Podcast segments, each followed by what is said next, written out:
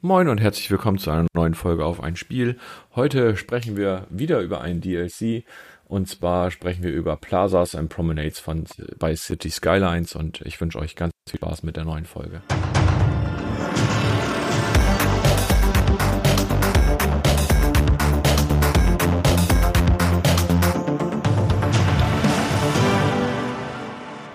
Cities, Skylines, Plazas and Promenades.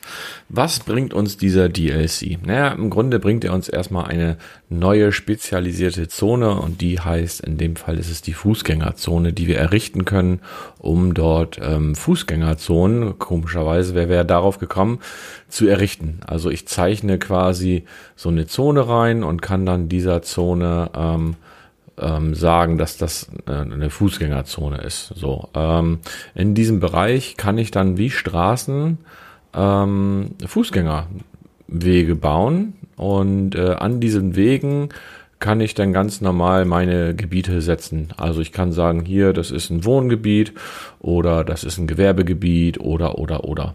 Relativ cool. Es gibt dafür auch unterschiedliche ähm, Wege, die man dort nutzen kann, also so dass da auch ein bisschen Diversität dann in der eigenen Stadt herrscht. Also welche die sind dann von Bäumen gesäumt oder eine Baumreihe in der Mitte oder oder oder. Es ist ganz ganz nett, sag ich jetzt mal mal so.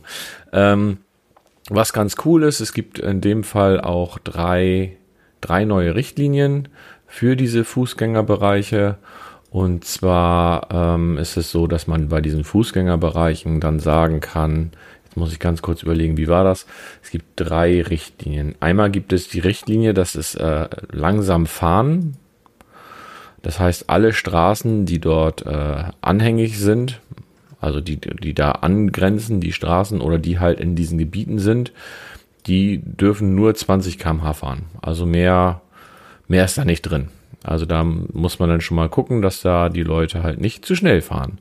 So, und äh, dann gibt es die Möglichkeit, Zucker zu verbieten. Ich bin ganz ehrlich, wenn mir jemand irgendwann meinen Zucker verbieten würde, ich glaube, da würde ich irgendwann ziemlich laut rumschreien und sagen, äh, nee, wie kannst du mir meinen Zucker verbieten? Ich brauche doch meinen Zucker. Ja, äh, ich glaube, wir nehmen alle zu viel Zucker zu uns. Äh, das ist aber eine andere Geschichte. Also wir können hier sagen, hier in dem Gebiet dürft ihr gar keinen Zucker ähm, kann man, kann man halt machen. So, äh, und dann gibt es noch die Möglichkeit, Straßenmusiker zu aktivieren.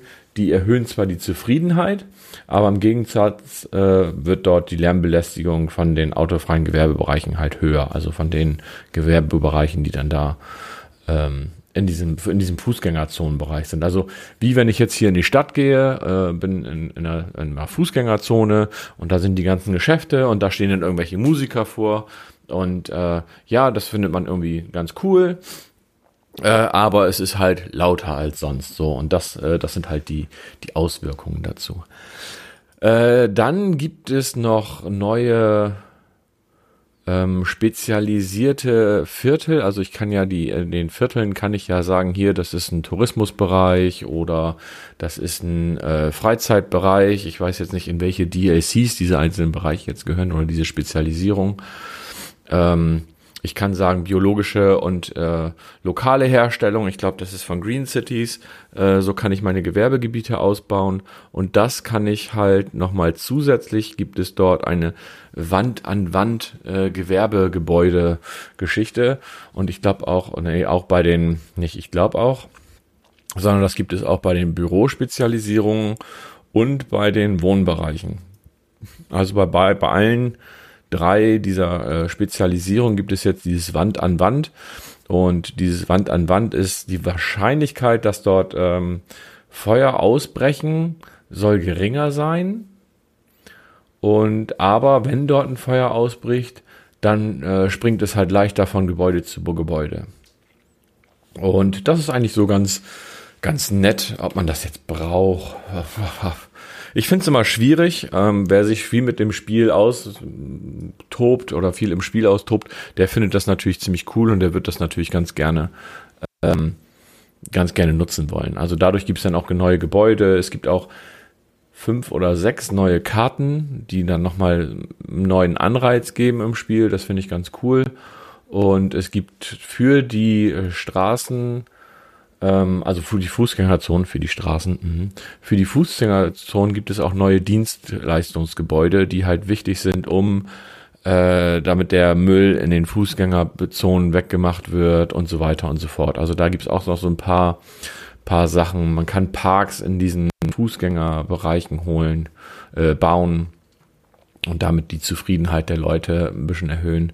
Und ich finde, das ist ganz cool, weil es halt relativ viele, viele neue Möglichkeiten gibt. Also das finde ich, äh, finde ich ganz, ganz nett. Ob man das jetzt braucht, ist die nächste Frage. Wie gesagt, das muss jeder für sich auch so ein bisschen mitentscheiden, ob er das braucht oder halt nicht. Ähm, ich finde es ganz cool.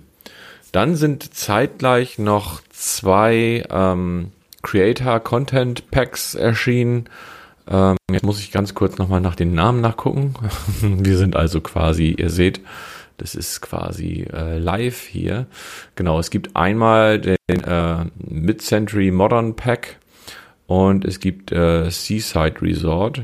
Genau. Die gibt es. Äh, Seaside Resort ist mit ähm, 19. Jahrhundert inspirierten Paket ähm, was neue Stile bringt und so. Das, das fand ich jetzt nicht so spannend. Aber bei dem Mid-Century Modern Pack, und das finde ich ganz interessant, gibt es äh, ein paar neue Stile, also Stadtviertelstile, es gibt drei Hotels und zwei Restaurants und sowas, ein paar Zäune und so weiter und so fort. Also ja, alles ganz cool. Aber was ich da viel, viel geiler finde, ist, dass es Carports gibt.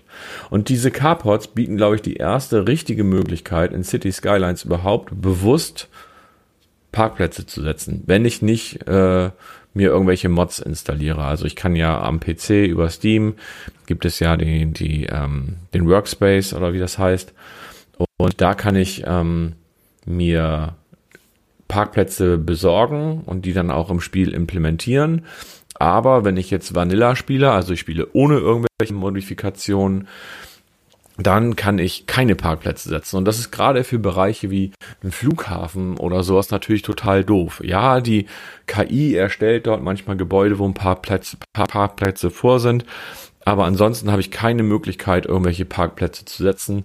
Und das funktioniert halt mit diesem Mid-Century Modern Pack, äh, was sechs Euro kostet. Da muss man sich dann überlegen, ob einem ähm, 6 Euro wirklich oder diese Parkplätze halt wirklich sechs Euro wert sind.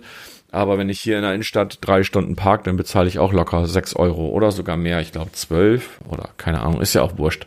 Ähm, ja, also das, das Pack finde ich dann eher empfehlenswert als das andere.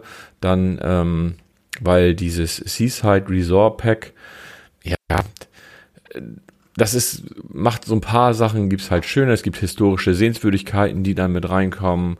Ähm, es gibt eine Bibliothek, eine andere, eine andere Polizeiwache, eine andere Feuerwache und einen historischen Bahnhof. Also es gibt 29 Gebäude, die dort implementiert sind. Die Frage ist nur wirklich, braucht man die wirklich oder ist das einem wirklich dann sieben Euro oder sechs Euro wert. Meiner Meinung nach kann man das eher vernachlässigen. Also da finde ich die großen DLCs von äh, City Skylines schon, schon wesentlich besser. Und wenn ich jetzt überlegen müsste,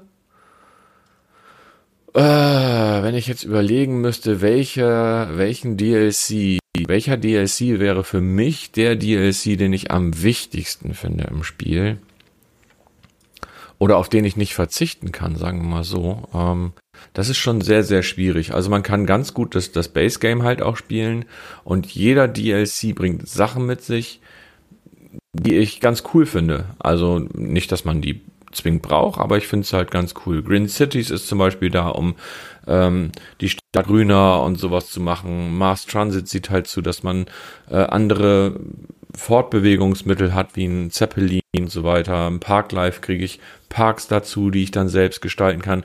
Was ganz cool ist, weil ich durch dieses Parklife DLC ähm, das Spiel ein bisschen austricksen kann, wenn ich dann einen Fußweg zwischen Einwohnergebiet, also Wohngebiet und Industriegebiet und mache da einen Parkweg zwischen, den ich dann auch noch für gutes Geld äh, ähm, dazwischen mache. Also ich sage hier, wenn ihr hier durch meinen Park wollt, dann müsst ihr, keine Ahnung, 20 Dollar zahlen.